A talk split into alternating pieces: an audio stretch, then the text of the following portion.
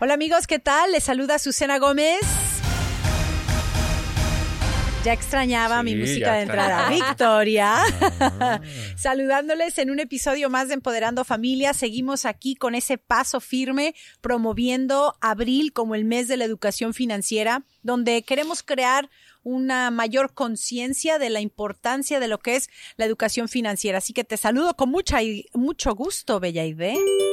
Muchas gracias, muy amable. Ah. Ahora sí te tiempo porque Ahora si no sí. me regañan. Sí, Sí, sí, muy sí, bien. sí, el episodio pasado como que dije, se tardó. Ah, Muy bien, gracias a Dios aquí, la verdad súper contenta con- que estemos hablando de estos temas, aprendiendo todo, lo- todo el tiempo de ellos. Mi Capi, ¿cómo va la cosa? Bien, bien, el avión está en óptimas Eso condiciones veo. para ya estar en el, la- ¿cómo se dice? La altura de vuelo, de cruz. Así que vamos con todo. Bien contento de estar una semana más con ustedes charlando de temas que nos van a cambiar la vida. Mi profe, ¿cómo andamos?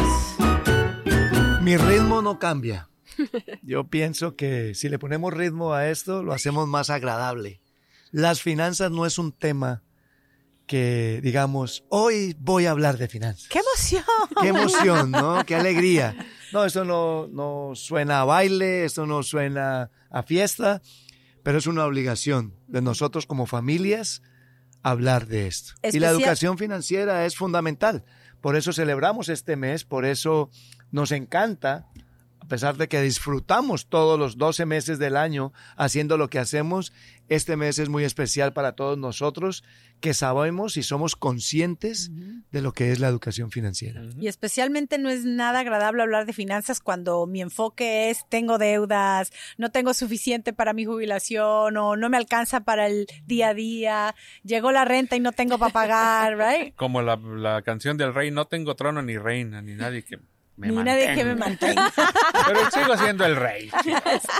Bueno, en el episodio de hoy queremos enfocarnos en uno de los conceptos más fundamentales cuando hablamos de la aplicación de la educación financiera para mejorar mi vida. Porque ese es el chiste, ¿no? Que sepamos cómo utilizar los conceptos, cómo desarrollar esos buenos hábitos para que hagan un cambio en la vida. Entonces, ¿cuál es ese concepto fundamental? Que lo que gano no es lo que cuenta, sino con lo que me quedo. ¿verdad? Son, suena como que, ah, no, pues sí, I get it, right? O sea, tengo que vivir dentro de mis posibilidades y tal, pero cuando ya estamos encausados, digamos, viviendo una vida más alta de nuestras posibilidades, ¿cómo le hacemos para regresar? ¿Cómo le hacemos para realmente tener esa vida estable financieramente? Y realmente vamos a desmenuzar este concepto para que todos nos llevemos algo y que podamos empezar a aplicar. Suena como a Cantinflas, pero no ¿verdad? lo dijo Cantinflas. Ay, chato.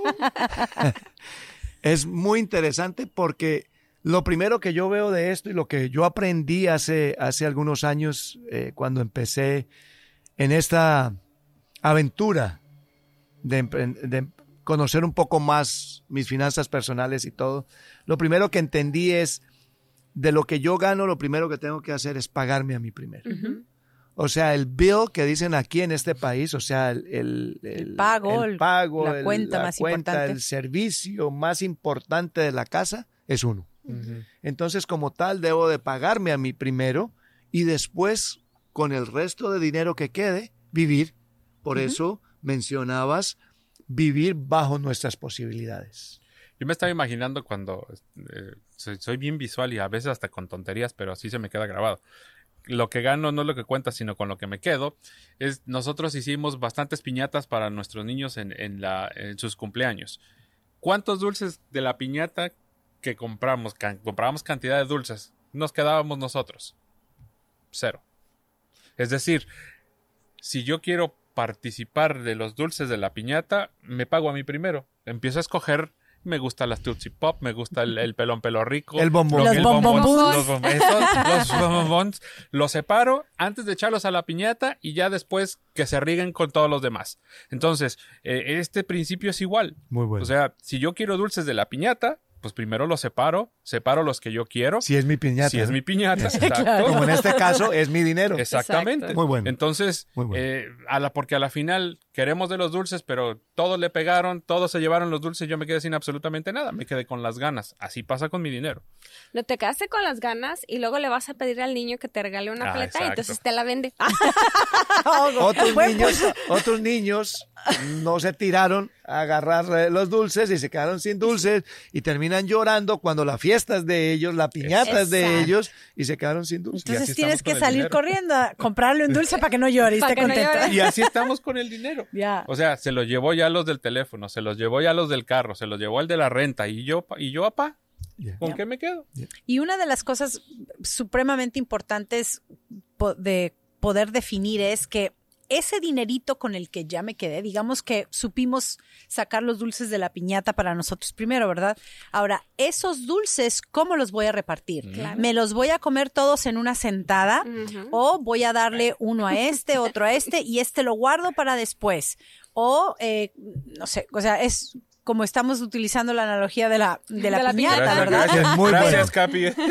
Muy Capi, bueno. eh, pero me encanta porque es muy visual, ¿no? Y necesitamos verlo de la forma más simple para que sea eh, fácil, Agradable, fácil, agradable, fácil, ¿no? ahora sí como que tomar, tomar acción. Entonces, el, ese dinero que ya voy a apartar, para mí, ¿cómo lo voy a aplicar? Para que tenga un mayor rendimiento. O sea, tenemos que pensar si estoy endeudado, ¿cómo voy a utilizar un poquito de ese dinero que ya parte para mí para salir de deudas? Si, eh, si no he ahorrado o todavía no empiezo a ahorrar para mi futuro, de ese dinerito que me pago yo primero, tengo que empezar a apartar una cantidad para mi jubilación o para mi futuro, otro para irnos de vacaciones. Yo sé que mucha gente dice, ay, pero es que pues hay que apartar dinero para todo y no hay, no alcanza. Es que queremos sacar dos mil dólares de una para irnos de vacaciones en seis meses o en tres meses, Yep. ¿no? Y lo que tenemos que hacer es saber sacar de poquito aquí, poquito aquí, poquito aquí, poquito acá y dejar de gastar en muchas otras áreas que se nos come nuestro dinero fácilmente, ¿no? Si tú puedes ahorrar, Bella, y de mil dólares al, al año para tus vacaciones con tu familia y tus vacaciones cuestan dos mil, pues vas a tener que ahorrar o más o vas a tener que ir a vacaciones Menos en dos años. Exacto. Claro. O Es así de vacaciones más simple. baratas. Que a veces O- no queremos tampoco bajarle a nuestro nivel porque eh, es como me voy a bajar a mi nivel. Entonces, o sea, En el Facebook no me van a ver donde por se ve todo favor, el profe, mundo. ¿a dónde ando? No, y, y yo creo que esa es una de las cosas que a veces más nos cuesta trabajo, que tengo mis dulcecitos, no lo sé cómo repartirlos, porque mucha gente, yo escucho que dice, no, yo sí tengo mi ahorrito, pero ¿y qué estás haciendo con ese ahorrito? ¿O para qué estás o para ahorrando? qué estás ahorrando, o sea, para una emergencia, bueno, entonces usa tu fondo de emergencia. Ah, no, es que lo estoy ahorrando por unas vacaciones. Ah, pues ¿cuánto te van a salir esas vacaciones? Porque ni siquiera sabemos cuánto nos van a salir las vacaciones. Entonces, no tenemos un propósito claro para ese dinero que nos estamos quedando, suponiendo que no lo, ya no lo estamos quedando. Ayer eh, platicaba con un señor que me decía, estoy ahorrando para, para el down payment de mi casa, ¿verdad? Para tener ese dinerito de enganche de la casa. Pero si me sale una emergencia, pues tengo que usar ese dinero. Entonces, eh, hace falta un poquito más de planeación porque si tienes una emergencia, no deberías de comprometer el dinero que estás apartando para tu casa. Entonces, a lo mejor o no estás listo para comprar tu casa dentro de dos años, si no va, si todavía no tienes un fondo de emergencia. Entonces tenemos que realmente tomar una clase, tenemos, o un par de clases, tenemos que leer un poco más, dejarnos guiar de alguien que sabe implementar las fórmulas para que se nos haga simple, ¿no? Y tengamos como ese brazo de apoyo para lograr ver un cambio. Me encanta lo que dices. Por ejemplo, los Esco Brothers que nos ayudan a nosotros con la producción de, de todos estos episodios, siempre están con nosotros. Yo converso mucho con ellos, están jóvenes. Ellos tienen que aprovechar de pronto cosas que no aprovechamos nosotros. Y yo les decía a ellos, si nosotros ganamos mil a la semana o dos mil a la semana, no podemos ahorrar lo mismo. No podemos ahorrar lo mismo, porque para eso existen los porcentajes. Si gano mil y estoy ahorrando el 20%, son 200. Si gano dos mil y tuve una buena semana, el 20% son 400. De esa manera es como tenemos que nosotros mirar eso, porque a veces apartamos el dinero y no sabemos cómo apartarla y para qué lo estamos apartando, ¿no? Pero primero hay que tener la conciencia de ahorrar y después de saber ¿para qué estoy ahorrando? Todo comienza con interés. O sea, me quedó muy grabado lo que dijo Susi, es que no sé cuánto, no me queda absolutamente, o no sé si me queda para poder ahorrarlo. Pues es que no tengo interés en hacer un presupuesto y llevar los números claros y exactos de cómo está la situación de mi economía personal. O sea, si estoy gastando más de lo que estoy entrando, entonces quiere decir que estoy utilizando el dinero de alguien más a través de una tarjeta de crédito, lo que indica que estoy haciendo el hoyo mucho más profundo. Entonces, tengo que tener la intención de trabajar en mis finanzas. Por eso, mientras más gano, Más más gasto. No. mientras más gano, más debo de Es que ahorrar. ya andamos pensando en qué no lo vamos a gastar. Sí. Y pensemos cuando, cuando hablemos o que este concepto se nos venga a la mente, pensemos en que si nos ganamos, digamos, cinco mil dólares al mes, cuatro, lo que sea, cuatro, cinco mil dólares al mes, así pueden ser tres mil dólares al mes, qué sé yo.